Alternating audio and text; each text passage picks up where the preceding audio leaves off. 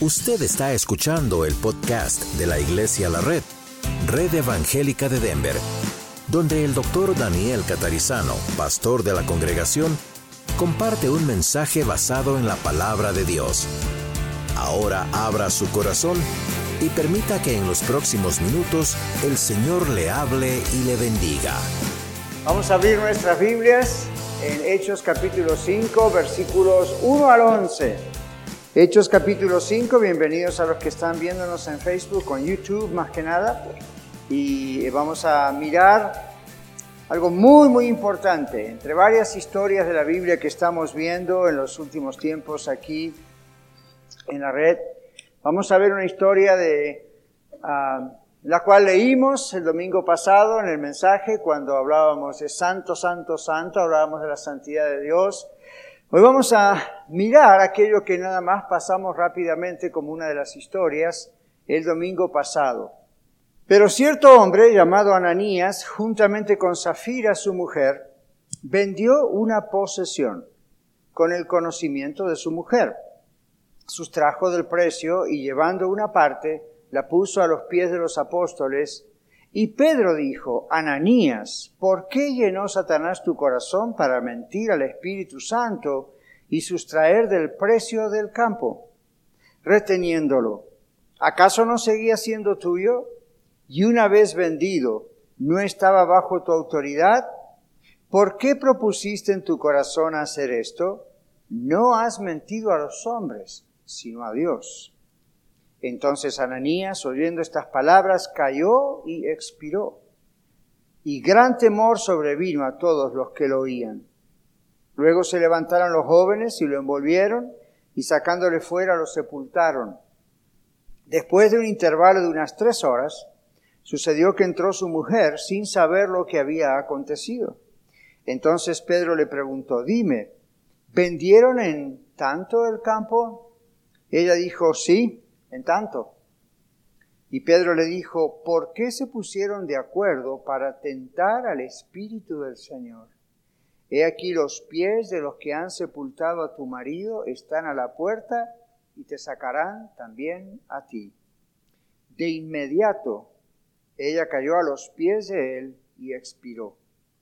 Cuando los jóvenes entraron la hallaron muerta.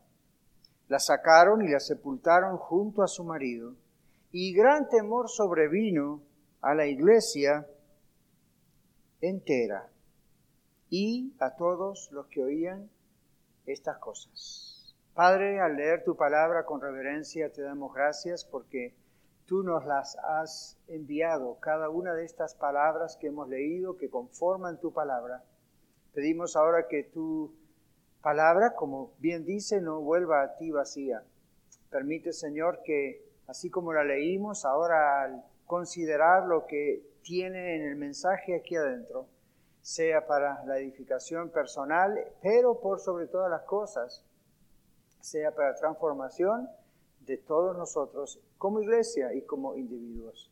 Gracias Señor, porque sabemos que lo vas a hacer y oramos en el nombre de Jesús. Amén. Bueno, cuando estudiamos el libro de los Hechos, y lo venimos haciendo muchos, muchos ya hace un año, en la escuela de vida vamos versículo por versículo. Hoy justamente antes de la reunión terminamos vía Facebook Live el capítulo 17. Andamos ahí, ¿verdad? Ya casi cercanos al final.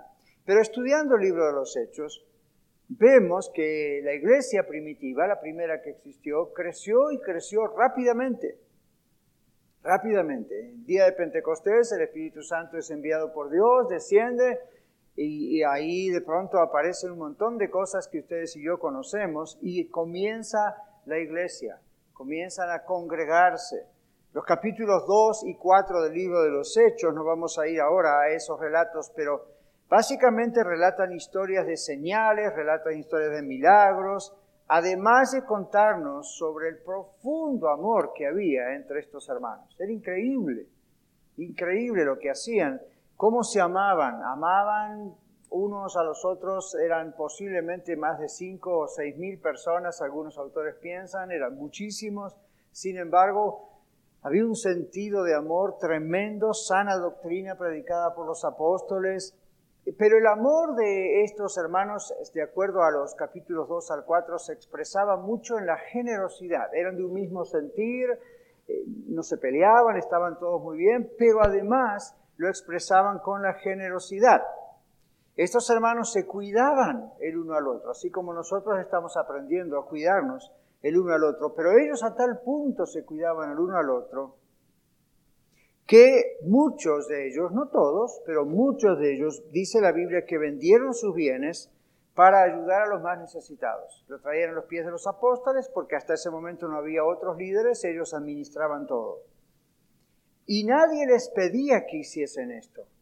Era tan grande el amor que sentían por la iglesia, por los miembros, por los que estaban más necesitados y, por la obra en general, que esta gente de corazón muchos de ellos simplemente vendieron campos, propiedades y trajeron eso allí a, diríamos, la tesorería de la iglesia hoy. Ahora, en medio de todo esto están Ananías y Zafira. Este tipo de iglesias, como la iglesia primitiva, indudablemente era una iglesia atractiva, ¿verdad? ¿Quién no quiere ir a una iglesia donde se predica la sana doctrina, donde hay mucho amor y se expresa de formas tan prácticas? inevitablemente eso atrae a la gente del pueblo, a la gente del lugar, a esa iglesia. Ok, Ananías y Zafira también fueron atraídos a esa iglesia, se hicieron miembros de la iglesia, creemos que eso fue claro vía eh, la conversión a Cristo Jesús, probablemente como todos los demás se bautizaron, mm, mostrando públicamente como Dios había ordenado su fe en Cristo. Y el diablo en medio de todo esto, Satanás buscó la oportunidad para frenar, detener el crecimiento de la iglesia y la influencia que la iglesia tenía. Una iglesia así es muy influyente en la sociedad, es muy influyente en todos lados. El diablo no le gusta jamás una cosa así. Y entonces, ¿cómo, cómo hacer? ¿Cómo hacer para frenar un mover de Dios, para interrumpirlo, para ensuciar esa historia? Y aquí vemos la historia de Ananías y Zafira. Él logró hacer, el diablo logró hacer que uno de los matrimonios de la iglesia, Ananías y Zafira por sus nombres, cayeran en la tentación que el diablo les puso enfrente. Entonces, en primer lugar, ¿cuál es la estrategia que el diablo usó? Bueno, Ananías y Zafira, dice la Biblia y hemos leído recién, que fueron tentados en, medio, en medio de un tiempo maravilloso en la iglesia. No podemos llamarlo un avivamiento porque recién comenzaba la iglesia, no había nada que avivar, estaba todo muy vivo. Pero fue un tiempo donde el Espíritu Santo se estaba moviendo de una manera maravillosa, como decíamos recién, señales, milagros de mano de los apóstoles, la unidad, la generosidad, el amor. Dice otro texto, no, no tenían ninguna necesidad de nada, todos compartían. A mí era un paraíso en la, en la tierra, ¿verdad? Era una cosa maravillosa. Pero Ananías y Zafira cayeron en una tremenda tentación. ¿Cuál fue la estrategia? Parte de lo que vemos es el contexto, que vamos a ir en un momento a mirar y eh, nos da la pauta de qué fue lo que pasó, cuál es la estrategia que usó el enemigo. Ah, el diablo dice la Biblia que todavía no está en el infierno, ¿verdad? A veces algunos papás y mamás asustan a los niños diciéndole, mira que te vas a ir con el diablo que está en el infierno. Nunca digan eso, por favor. Eso puede dañar mentalmente a una criatura. Pero además el diablo aún no está en el infierno. Va a estar en el infierno. Pero la Biblia lo describe como que anda como un león rugiente buscando a quien devorar. El infierno será su destino final, sabe él que va allá, pero mientras tanto, dice 1 Pedro 5.8, el diablo Satanás anda como un león rugiente buscando a quien devorar. Nosotros no sabemos por qué el diablo escogió a Ananías y Zafira, no tenemos datos de esta pareja. ¿Cómo los escogió? ¿Por qué los escogió entre tantas otras parejas de la iglesia? Imagínense, miles de miembros, cientos y cientos de matrimonios y familias. ¿Por qué el diablo escogió a Ananías y Zafira? Nadie sabe. ¿Por qué nadie sabe? No es importante para la historia, ese no es el punto de la historia. Lo importante es que hubo una pareja entre cientos de parejas que fue la que cayó en este problema. No sabemos cómo logró hacerlos caer, pero sí sabemos la estrategia. En el relato del capítulo anterior, el capítulo 4, si ustedes observan en sus Biblias, el verso 36, después de que cuenta tantas maravillas y unidad en la iglesia, el verso 36 como, parece como que sacado de otro lado, dice, entonces José, quien los apóstoles llamaron Bernabé, que significaba hijo de consuelo, de consolación, quien era levita natural de Chipre, un líder, como tenía un campo, lo vendió, trajo el dinero y lo puso a los pies de los apóstoles. Esto es el preludio, esto es lo que viene antes de la historia de Ananías y Zafira y no está puesto allí de balde. Esto es para mostrarnos que evidentemente a Ananías y Zafira estas cosas le llamaron poderosamente la atención. Ahora, este relato del capítulo 4 concluye con una muy breve mención de este tal José que llamaron Bernabé, un hombre que vendió una propiedad y la puso a disposición de la iglesia. Ahora, ¿se imaginan? Imagínense si eso ocurriera hoy entre nosotros. Bueno, la misma reacción que posiblemente tuvo la iglesia primitiva, sin duda deben haberse gozado muchísimo, ya deben haber celebrado, igual que como celebraron con otros antes que hicieron lo mismo, según el relato del capítulo 2 al 4. La mención de este hermano Bernabé está ahí, no de balde, sino para relatarnos cómo tentó el diablo a Ananías y Zafira. ¿Lo van viendo? Es muy probable que la estrategia del diablo, del enemigo, fue hacerles notar a Ananías y a Zafira la aprobación y la celebración que la iglesia hizo de muchos miembros que hicieron lo mismo que Bernabé, pero de este en particular. Pero hasta ahí parece que no hay nada malo. Sin embargo, es evidente que el diablo, el enemigo, les hizo abrir los ojos de alguna manera, notar este caso de una forma muy particular, hasta el punto de provocar codicia en los corazones de Ananías y Zafira. Codicia de querer ser admirados por la iglesia como Bernabé y los otros anteriormente. Quizá codicia de ser aceptados. Hay gente que siempre llega a las iglesias, y esto la iglesia primitiva seguro que no fue la excepción, que vienen con traumas y problemas en sus vidas complejos y llegan con una necesidad de ser aceptados. Ahora bien, todos los seres humanos tenemos necesidad natural de ser aceptados por los demás, pero si no manejamos ese asunto, se puede transformar en un problema grande. Uno busca la aceptación en vez de sencillamente recibirla naturalmente con el tiempo. Si Ananías y Zafira tenían ese problema, no lo sabemos. Lo que vemos es la estrategia del diablo. La estrategia del diablo fue como que hacerles notar de una manera en particular la, la gran celebración, la gran alegría que la iglesia primitiva habrá tenido por lo que este hombre Bernabé hizo. Ahora, si esta pareja sintieron eso, que tenían ah, algo que estaba empezando en sus corazones, como mm, nos gustaría a nosotros recibir ese amor, esa admiración que los demás tienen por Bernabé, si ellos sintieron eso, mis hermanos, aún tenían tiempo de someter esos pensamientos y llevarlos cautivos a la obediencia a Cristo. Aún tuviesen tenido tiempo de someter sus pensamientos a Dios hubiesen tenido tiempo de resistir al diablo, de someterse a Dios, y que hubiese pasado, el diablo hubiese ido de ellos. Hubiese huido. Recuerde, el diablo anda como león rugiente buscando entre nosotros a quien puede atrapar. Está de nosotros someternos a Dios, resistir al diablo, y dice la Biblia, el diablo no va, no, no va a poder hacer nada. Esa es la historia. Entonces pareciera por lo de José Bernabé que por ahí viene el asunto, por lo que luego hicieron Ananías y Zafira. Ellos tuvieron la oportunidad, nadie puede decir que Dios fue injusto, tuvieron la oportunidad y sabemos que tuvieron la oportunidad porque después fueron, vendieron su campo, volvieron, a quién sabe cuánto tiempo pasó, tal vez no mucho, pero siempre aunque haya unas horas o varios días, siempre hay oportunidad para resistir al enemigo y el enemigo hubiese huido de ellos. Hubiese dicho el diablo, con estos no puedo. ¿Qué hicieron Ananías y Zafira? Le dieron lugar al diablo en sus corazones. Ananías y Zafira decidieron ponerse la máscara. Y no esta que todos tenemos estos días, ¿no? Decidieron ponerse la máscara. ¿Cuál fue el pecado? Este es nuestro segundo punto. ¿Cuál fue el pecado entonces de Ananías y Zafira? Bueno, en primer lugar, darle lugar al diablo. Pero la codicia de querer ser admirados por la iglesia era evidencia suficiente de que, como dice Gálatas 5:16, estaban andando en la carne en vez de andar en el espíritu. La Biblia dice, no anden caminando en la carne. Todo lo de la carne termina en muerte. Caminen en el espíritu. Está hablando a cristianos. ¿okay? No a gente inconversa no sabe lo que es esto, pero nosotros sí. Dice entonces, anden en el espíritu, anden en el espíritu.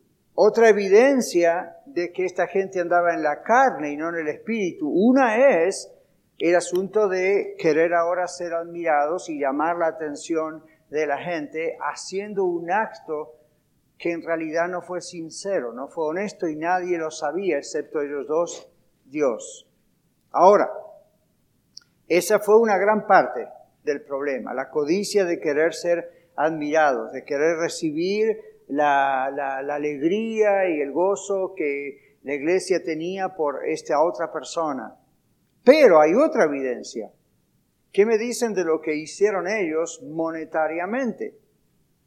Aquí tenemos otra evidencia del problema. Estaban confiando más en el futuro, en su cuenta bancaria y no en el Señor. Porque la Biblia dice, todos los demás, nadie les pidió, ni los apóstoles, ni nadie quisieran nada de eso de vender sus campos o propiedades para traerlo a la iglesia. Nadie les pidió eso, eso surgió, esas son las cosas que el Espíritu hace, ¿verdad? Y la gente obedece. Pero dice la Biblia claramente en los otros textos que trajeron todo e inclusive cuando estamos en el capítulo anterior, Bernabé dice que como tenía un campo lo vendió y trajo el dinero y lo puso a los pies de los apóstoles y la connotación es que trajo todo el dinero. Ahora recuerden, no tenía obligación, no era una cosa especial, no era una ofrenda a promisiones o pro radio la red, no, nada de eso, ¿verdad? Él salió, ¡pum!, surgió. Entonces él trajo eso. Ananías y Zafira tenían tanta confianza en su dinero y tanto temor de perder dinero que lo que hicieron fue una trampa. Entonces, ¿qué pasó con ellos?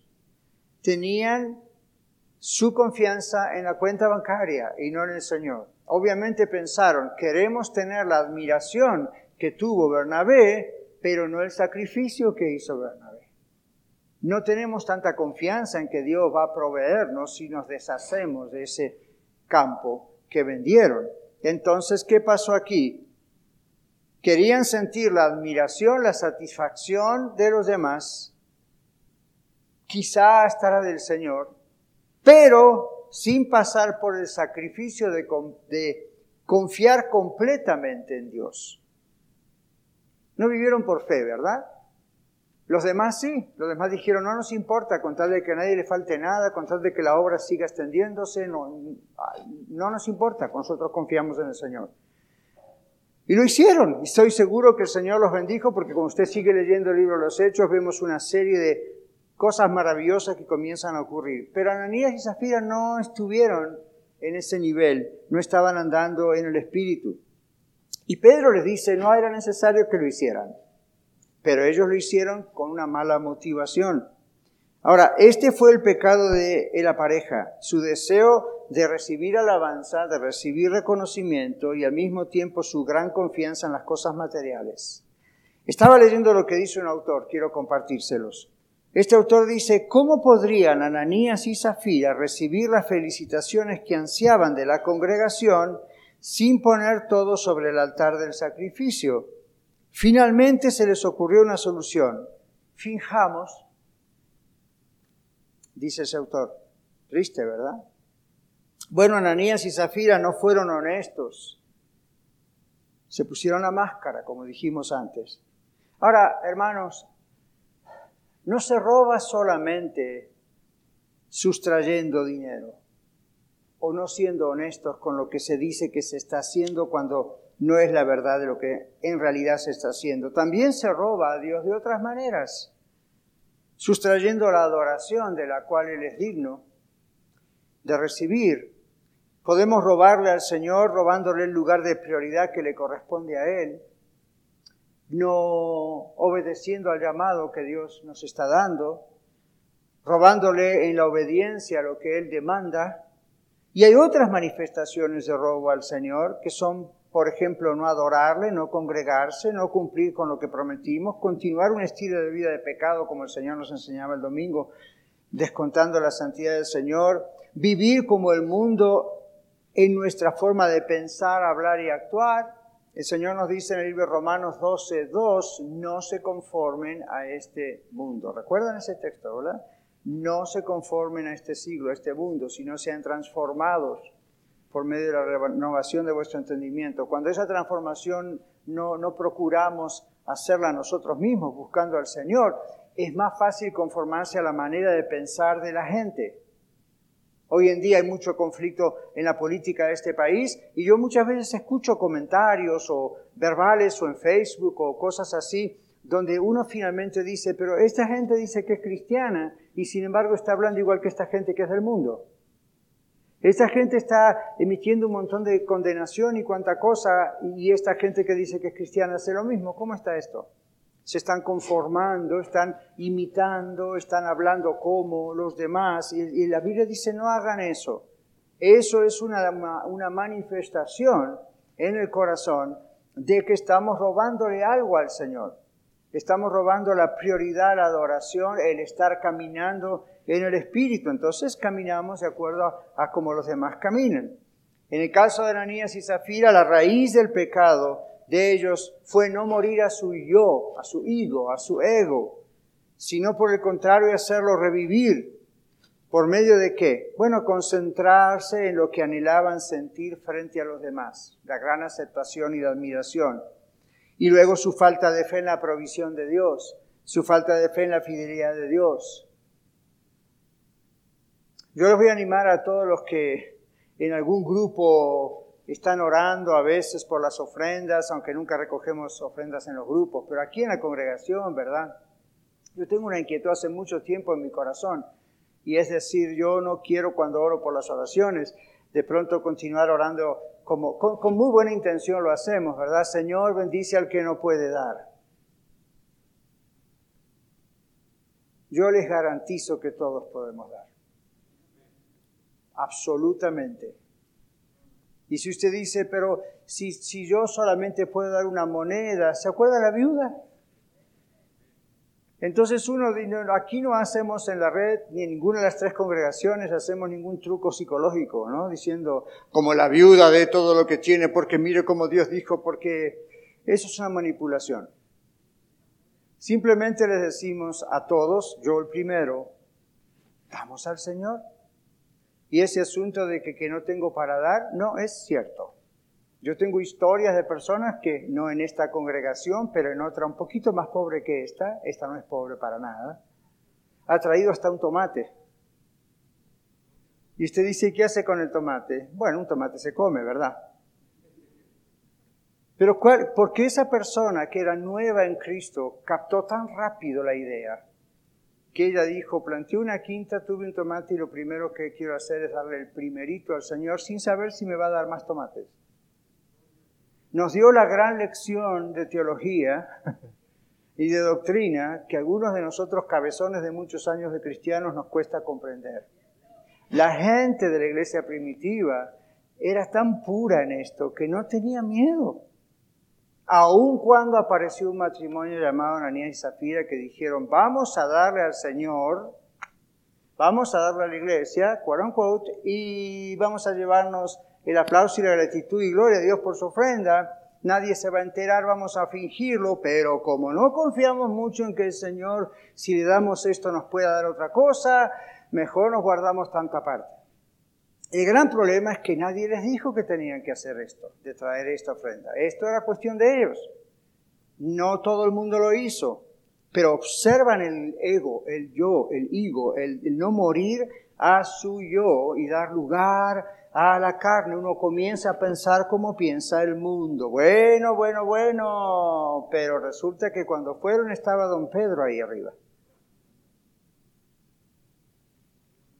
El apóstol Pedro los confrontó por separado. Primero vino Ananías, no sabemos por qué no vino con Zafira, a lo mejor estaba en Walmart comprando algo con este asunto. ya que le había quedado dinero, ¿no? ¿Por qué no? Y llega al servicio y ve que la gente hace todas estas cosas. Y ahí pasa don Ananías. Y llega y Pedro no tuvo la culpa de que Ananías muriese. Hermanos, Pedro no mató a este hombre. Pedro sencillamente tuvo un discernimiento del Espíritu Santo en ese momento. Nadie le informó lo que estaba pasando. Pedro mismo se habrá sorprendido, no sé, pero Pedro lo confrontó por separado. Primero a Ananías, como usted y yo leímos. Ananías, esto y esto, y Ananías como si nada hubiese pasado. Pero Ananías y Zafira, ambos tuvieron la oportunidad, segunda vez, de arrepentirse. En ese momento podrían haber confesado su pecado, pedido perdón al Señor y todo quedaba bien. En cambio, vimos el relato, ¿verdad? Fingió Ananías sin ninguna necesidad, no había ninguna regla, nadie había dicho en la iglesia háganlo así, traigan hasta el centavo a ver lo que vendieron. Eso era cosa voluntaria, inspirada por el Espíritu Santo, pero este hombre fingió hacer algo que le hizo creer a la iglesia que era del Espíritu Santo, era del diablo. Entonces aquí, un gran problema. Pero Pedro, inspirado por Dios, de pronto tiene este discernimiento de espíritus, como dice la Biblia, expresa lo que pasa, pero eso fue una oportunidad para Ananías, como para decir, ay Señor, me agarraste, perdón. Y si estaba bloqueado y cegado por el diablo, esa era la oportunidad para abrir los ojos. Porque Dios le estaba diciendo, sé lo que estás haciendo, Ananías. Y Ananías, en vez de hacer eso, continuó fingiendo. No le duró muchos minutos. Pero Pedro no lo mató, observen. Simplemente cuando Pedro le dijo, no has mentido a los hombres, es decir, a mí o a la iglesia aquí presente, has mentido a Dios, ¡pum! Al suelo muerto. Yo creo que todos se habrán sorprendido habrán dicho, ah, ¿qué, ¿qué pasa aquí? El hombre se murió. Vienen estos jóvenes, lo envuelven, se lo llevan y lo entierran. Y uno dice, ni funeral, ni memorial, ni nada. Aparte en Jerusalén en ese tiempo tenían que enterrar rápido a los muertos, no tenían cámaras frigoríficas como tenemos nosotros o procesos químicos, había que hacerlo rápido. Y bueno, sabemos lo que pasó después, ¿verdad? Llega la esposa, no había celular, y llega la esposa clueless, sin saber lo que había pasado, ¿verdad? Y cuando llega, otra que tuvo la oportunidad. Porque inclusive Pedro va más lejos y le dice a Ananías, a Zafira, ¿vendiste en tanto la propiedad? Y ella, otra vez cegada por el diablo, ¿qué hace? ¿Sí? En tanto. Y habrá esperado el aplauso y la gloria a Dios por Zafira. No. Inmediatamente cayó, dice el Señor, le dijo a Pedro que dijese, obviamente Pedro dijo, ¿por qué te has confabulado con tu esposo? Miren toda la estrategia, cómo queda expuesta, porque tuviste tiempo, en otras palabras. Tú eh, voy a decir algo que Pedro no dijo, pero podríamos decirlo así.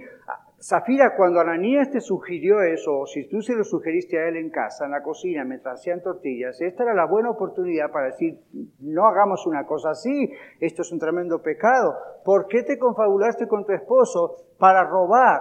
Ananías acaba de morir y así tres horas atrás ya está enterrado y ahí te van a llevar a ti contigo. No terminó Pedro de hablar, ¡pum! Bueno, vimos la reacción de la iglesia. Todos quedaron con temor. No wonder. Ahora, tercer punto. El precio de la máscara. El pecado es un problema lo suficientemente serio como para que Dios haya enviado a su Hijo al mundo a morir por nosotros. Es demasiado serio, ¿verdad? Entonces nosotros no podemos atrevernos a tomar nunca el pecado a la ligera. Esto es lo que hicieron Ananías y Zafira. Pensaron, podemos hacer todo esto y no hay problema. Oh, ya, hay mucho problema. Ante las consecuencias del pecado, debemos humillarnos y buscar el reino de Dios y su justicia, ¿verdad? Dice la Biblia en Mateo 6:33. Si no nos arrepentimos, por el contrario, el precio de la máscara, de la deshonestidad, de la hipocresía, del yo, hermanos, es más caro de lo que jamás hubiésemos imaginado. La iglesia de Corinto es otro ejemplo. Es ejemplo de cristianos que sufren las consecuencias disciplinarias de su pecado. Por ejemplo, participamos recién de la Cena del Señor. Primera Corintios 11 nos habla acerca de gente que inclusive, dice el versículo 30 de Primera Corintios 11, por lo cual hay muchos enfermos y debilitados entre vosotros y muchos duermen. Enfermos, debilitados y muertos a causa de no participar en la cena del Señor como corresponde. No estamos hablando de agarramos las copitas a qué hora, nos paramos, nos sentamos, el pastor ora. No, no, no, esas son formas. Está hablando el apóstol de decir, ustedes no reconocen que cuando decimos el cuerpo de Cristo, estamos hablando de la iglesia. Y ustedes no reconocen estos elementos y la relación con la iglesia. ¿Se acuerdan que lo explicamos hace unos domingos atrás? Y no es la primera vez que lo hicimos. Los corintios no tenían como pecado no saber qué significaba el pan y el vino en la cena del Señor. Sí que sabían eso. Eso cualquiera lo puede entender. El asunto era no reconocer la iglesia en todo esto y lo que estaban dañando a la iglesia, al cuerpo, a la esposa del Señor. Dios es muy celoso, dice la Biblia. ¿Sabían ustedes? Dios es celoso por todos nosotros. Celoso en el sentido del amor que nos tiene como iglesia. Y entonces para, wow, hay del que quiera dañar la iglesia delante de los ojos del Señor. ¿Ok? Es como los maridos, tenemos nuestras esposas. Hay del que quiera dañar nuestras esposas, se la va a ver con nosotros. ¿Ya? Es un celo bueno, es un celo normal, es un celo de amor. Dios nos ama a todos nosotros, somos su iglesia, su esposa, su novia. ¡Wow! Del que quiera dañar la iglesia.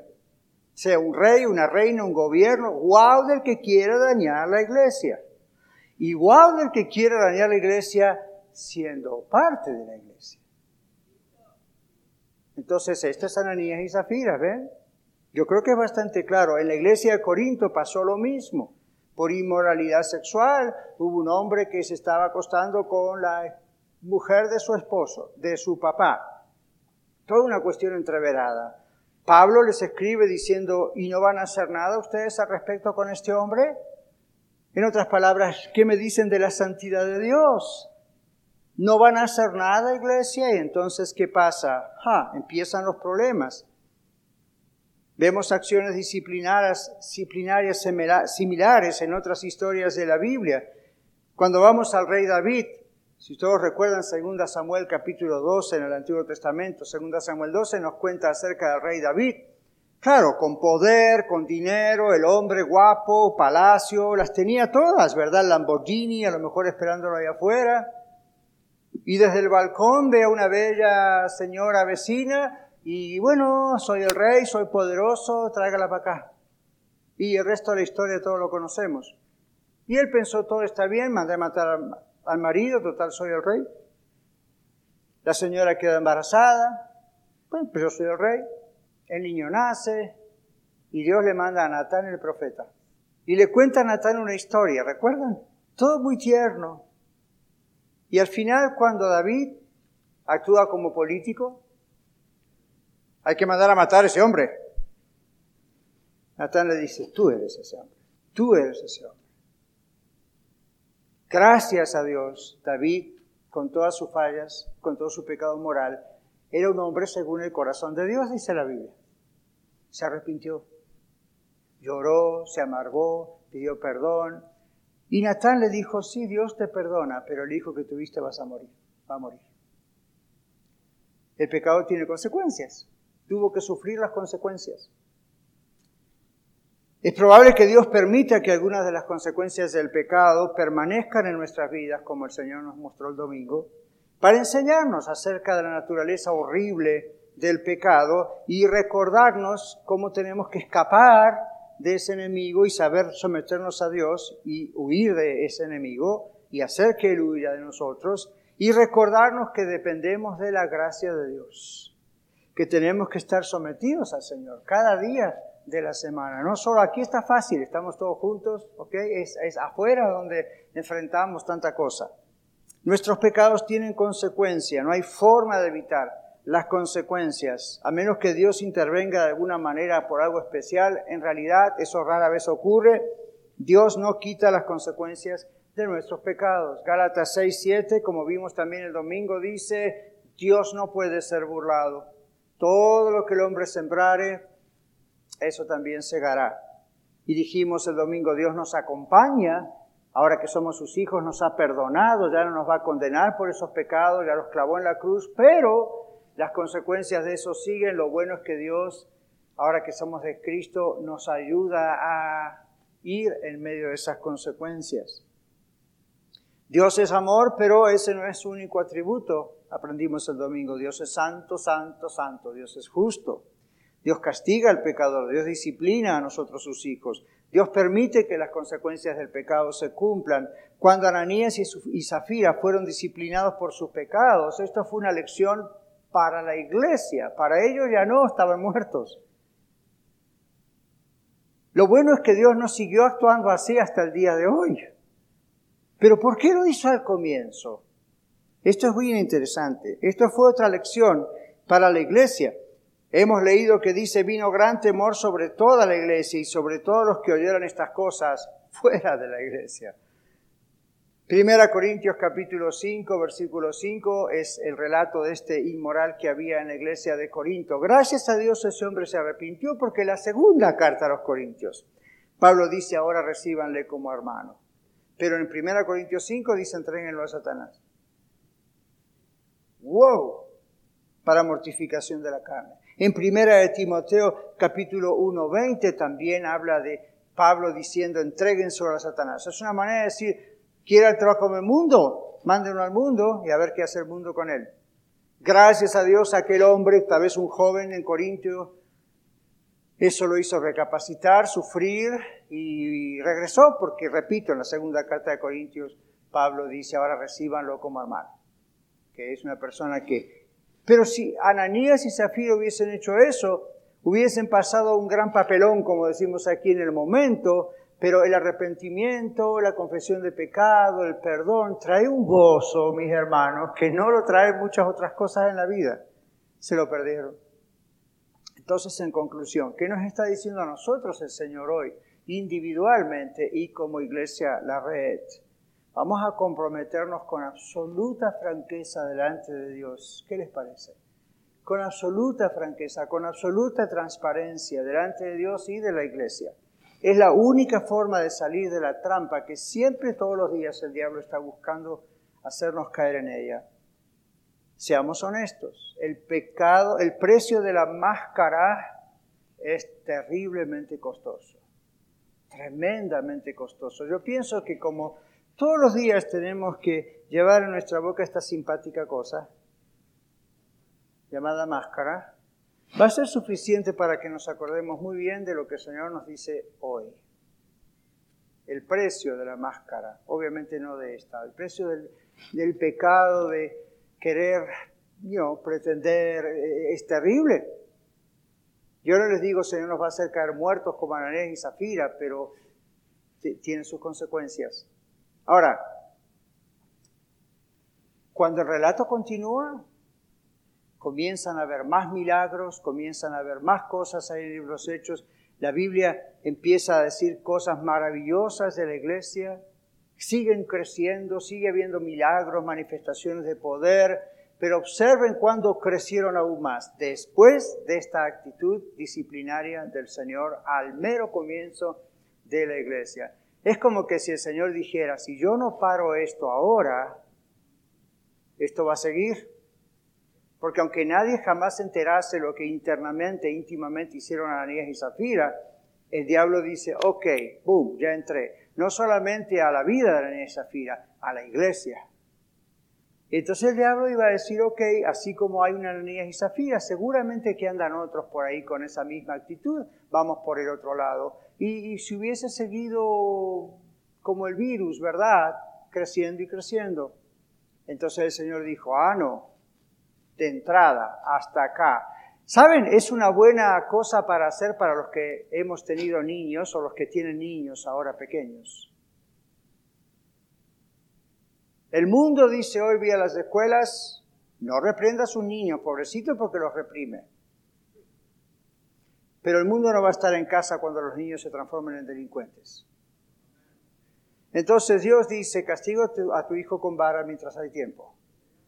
No más, no violencia doméstica y no estamos hablando aquí de que realmente agarre una vara exactamente. La idea es, la disciplina tiene que ser temprano, lo más temprano posible, o se deforma. En la iglesia la disciplina es lo más temprano posible, ¿ven? En la iglesia primitiva.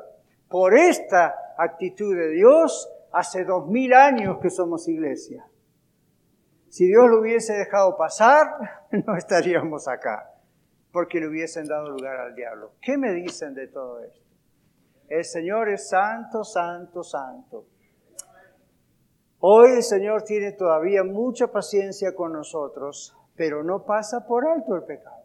Así que si usted está aquí o usted viendo en casa, sea de esta u otra iglesia, y en su corazón usted dice, Señor, tú sabes que yo vengo ocultando algo, y al mismo tiempo pretendo, pongo una máscara diciendo, todo está bien.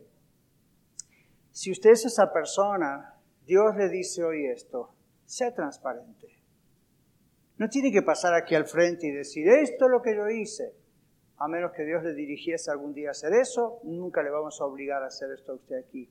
Pero tome a alguien de su grupo, tome a alguien en discipulado, tome a alguien de los amigos de oración, hable con alguno de nosotros y diga, yo tengo esta carga en mi corazón, lo vengo ocultando, lo vengo escondiendo y cuando me dicen, ¿qué tal? ¿Cómo le va hermano? Bendecido hermano cuando en realidad por dentro estoy que me duele porque estoy cargando. ¿Y sabe qué pasa? Esa carga de fingir cada vez se hace más pesada, llega un momento que es insoportable.